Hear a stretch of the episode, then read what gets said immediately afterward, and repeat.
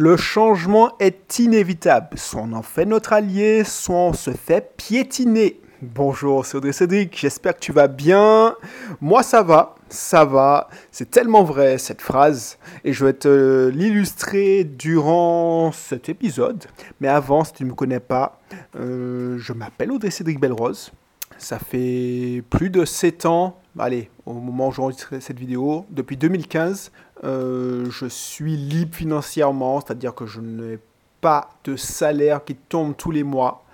Je n'ai pas de fiche de paye, par contre j'en distribue parce que j'ai gagné ma liberté financière grâce à l'immobilier et grâce à mes différents business parce que je suis un serial entrepreneur et mon travail c'est d'aider entre autres des gens à devenir libres financièrement en investissant dans l'immobilier. Cela soit aux Antilles, mais aussi soit par-delà le monde. Donc du coup, ma mission, c'est ça, hein, d'aider le plus d'Antillais, de compatriotes, mais pas que, à devenir libre financièrement. Et je suis la preuve qu'on peut devenir et rester libre financièrement tout en habitant aux Antilles, parce qu'il n'y a pas assez d'exemples de personnes qui sont libres financièrement euh, alors qu'ils habitent aussi encore aux Antilles.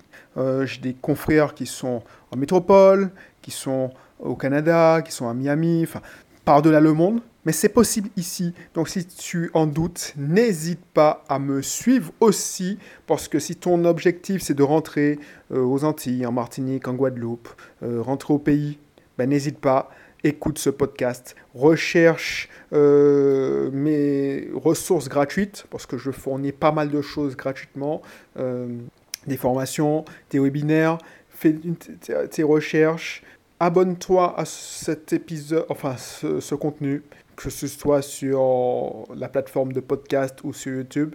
N'hésite pas parce que c'est en écoutant et en euh, se rapprochant de cette pensée, de cette envie que tu vas réussir. Voilà.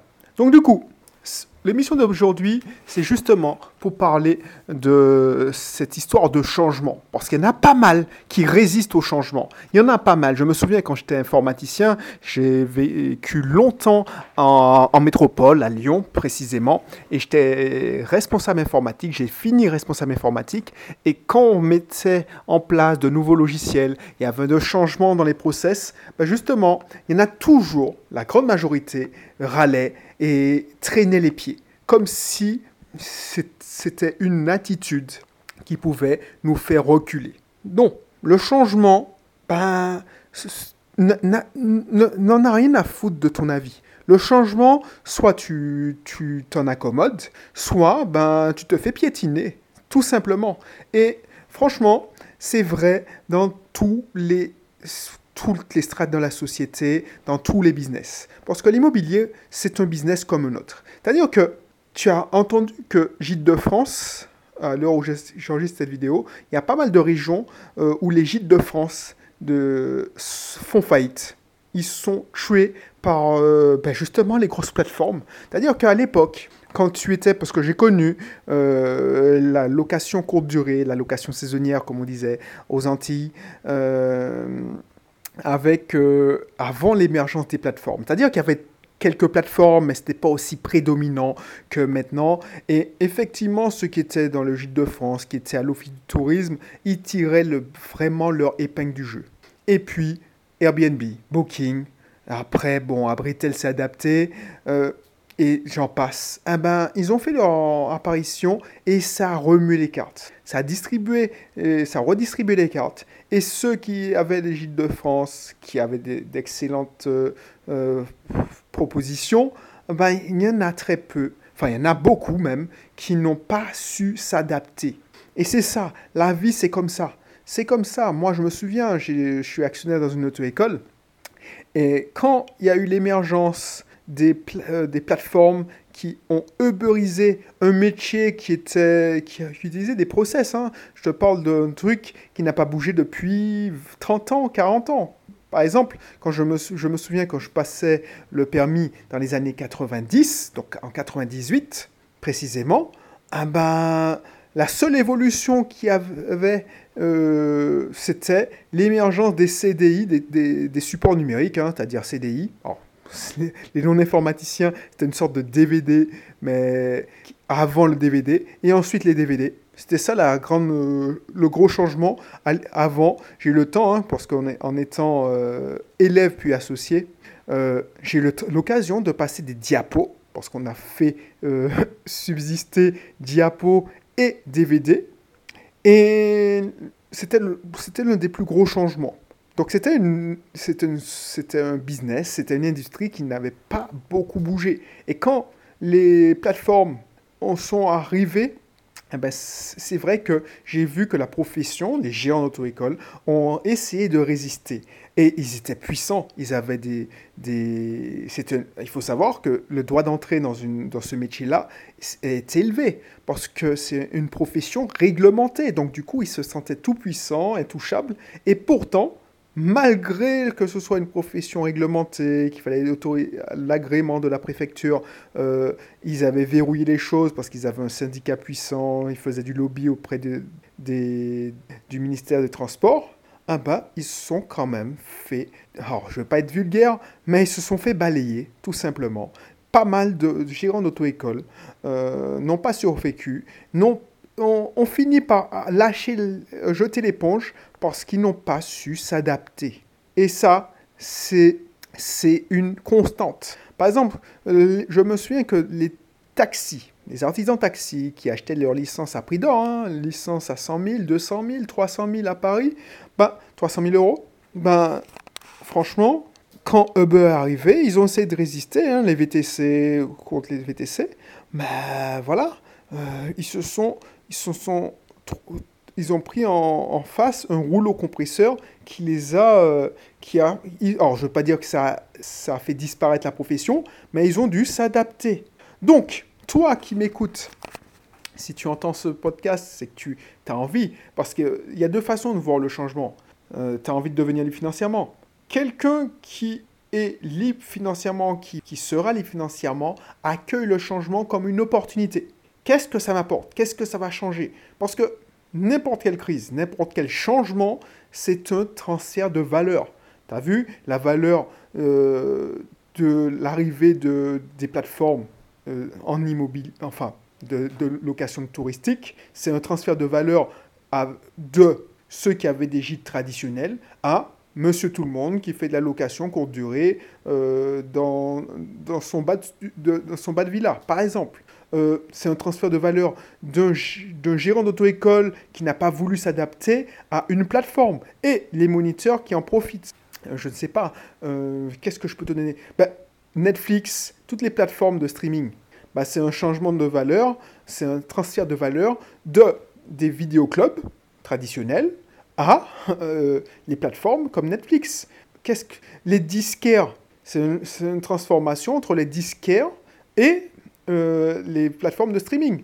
Donc tu vois, même l'industrie puissante de la musique, je ne sais pas si tu as connu cette époque où il y avait les Sony, les grosses majors euh, qui dominaient et qui, qui à coup de millions d'euros propulsent un artiste, bah, eux-mêmes n'ont pas réussi à résister au progrès. Je ne sais pas si tu te souviens, au début des années 2000, il y avait euh, des, plateformes de peer-to-peer, c'est-à-dire d'échange de, fichiers numériques. Et il y avait les Napster, il y avait les Shazam, enfin le Shazam, non, euh, les, les Imul. ceux qui ont moins de 20 ans ne connaissent pas, mais en gros, ils ont effondré, puisqu'on piratait à tout va la musique, euh, et on gravait des DVD, ben, ils n'ont pas résisté, et la musique en a pris un coup. Et tu vois, aux Antilles, ben, c'est nos musiciens qui ont, euh, qui ont dû s'adapter. D'ailleurs, ils sont passés d'un modèle économique où ils vendaient des CD à un modèle économique où ils vendent sur les plateformes euh, de streaming, mais aussi ils s'adaptent. Et c'est comme ça que les gros se sont adaptés. Ben, ils ont fait payer pour le cher les places de concert. Ils se sont professionnalisés. Donc soit tu, tu essaies de résister et tu vas pas tenir longtemps, soit tu réfléchis et tu trouves des solutions en, en adaptant à ton nouvel environnement ta stratégie. C'est ça la clé. Et moi, quand je vois un changement, et tu vois, je te parle en connaissance de cause, quand j'ai commencé euh, Team, c'était en 2009, Donc, une, à la base, euh, c'était une société qui exploitait d'abord des sites internet, ensuite j'ai vendu des e-books, je parle des livres électroniques, effectivement, ça se vendait à l'époque. Et du coup, euh, la, meilleure façon de faire connaître son offre, d'avoir des prospects, c'était le référencement naturel. Et avec l'avènement des plateformes comme Facebook, YouTube, ah ben, ça a changé, le game a changé. Et j'ai essayé de résister. J'ai pas épousé le changement, je ne me suis pas adapté assez rapidement et j'ai perdu pas mal de chiffre d'affaires. Donc ça sert à rien. Crois-moi mon expérience, croisant mon expérience. Le but du jeu, c'est savoir quelle sera la prochaine vague qui va performer. Mais à part ça, tu ne peux rien faire. Tu dois simplement t'adapter et survivre et prospérer. Même c'est pas que survivre, c'est prospérer. Et moi, je voyais franchement, hein, à chaque fois dans mon ancien boulot, ceux qui étaient, quand je te dis, euh, ceux qui, ne montaient jamais en promotion, qui, qui n'avaient jamais de promotion, qui, qui restaient en bas de l'échelle tout simplement, c'était ceux qui refusaient le changement et qui avaient une mauvaise attitude. Tu vois, moi, j'accueillais ce changement à chaque fois. Il y a deux façons de faire. Si ta boîte se fait racheter, soit tu te dis, bah ok, je, fais tout pour garder mon poste et ne pas bouger, soit c'est une opportunité pour monter en, en grade.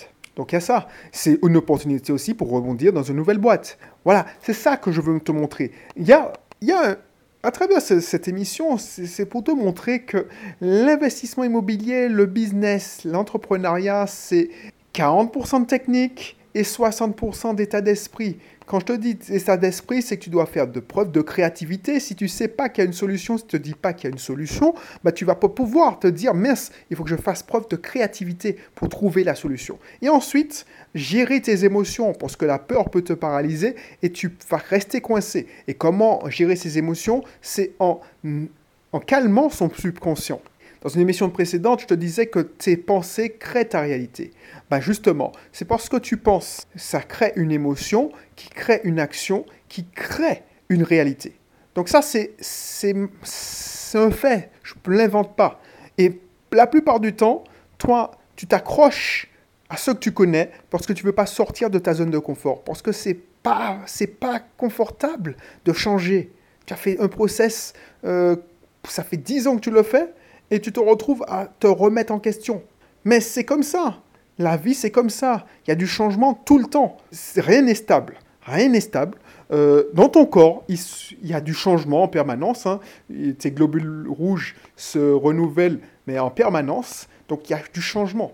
Donc pourquoi tu refuses un état euh, euh, nécessaire?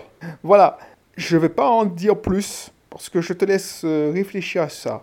Parce que franchement, si tu veux, si tu veux continuer à vivre comme tu l'as toujours vécu et tu dis chum, bah, le monde n'évolue pas, ah ben, tu es mal barré. Tu penses que c'est en gardant, tu vas travailler toute ta vie dans le même boulot, que rien ne va changer.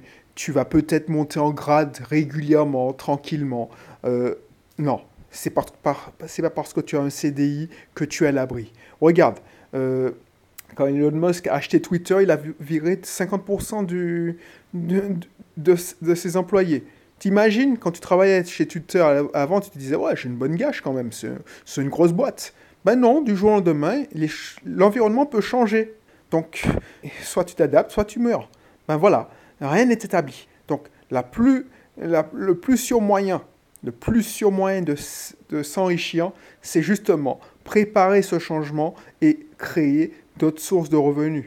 Et c'est pour ça que je te conseille d'investir dans l'immobilier, de faire des business en ligne. Et si tu veux avoir, en savoir plus et avoir quelques pistes, moi, ce que, je te suggère, surtout si tu, tu es d'origine antillaise, ou tu vis aux Antilles, ou tu, tu, as une connexion avec les Antilles ou la Guyane ou les Outre-mer en général, ah bah, je te conseille de regarder mes ressources gratuites. Pourquoi? Parce que c'est déjà une façon de faire connaissance, de voir comment je fonctionne, et ensuite tu auras les mêmes références que moi.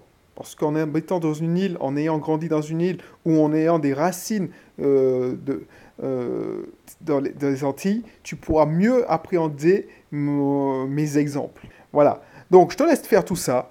Recherche mon nom dans, n'importe quel moteur de recherche, sur les plateformes, les réseaux sociaux. Euh, tu écris Audrey Cédric Belrose et tu vas voir, tu pourras récupérer pas mal de choses et assister à des webinaires qui te donnent euh, des informations sur des, choses techniques, mais aussi des, des, sujets un peu plus de développement personnel. Allez, je te dis à bientôt et d'ici, je te retrouve pour une prochaine euh, vidéo, un prochain épisode. Allez, bye bye.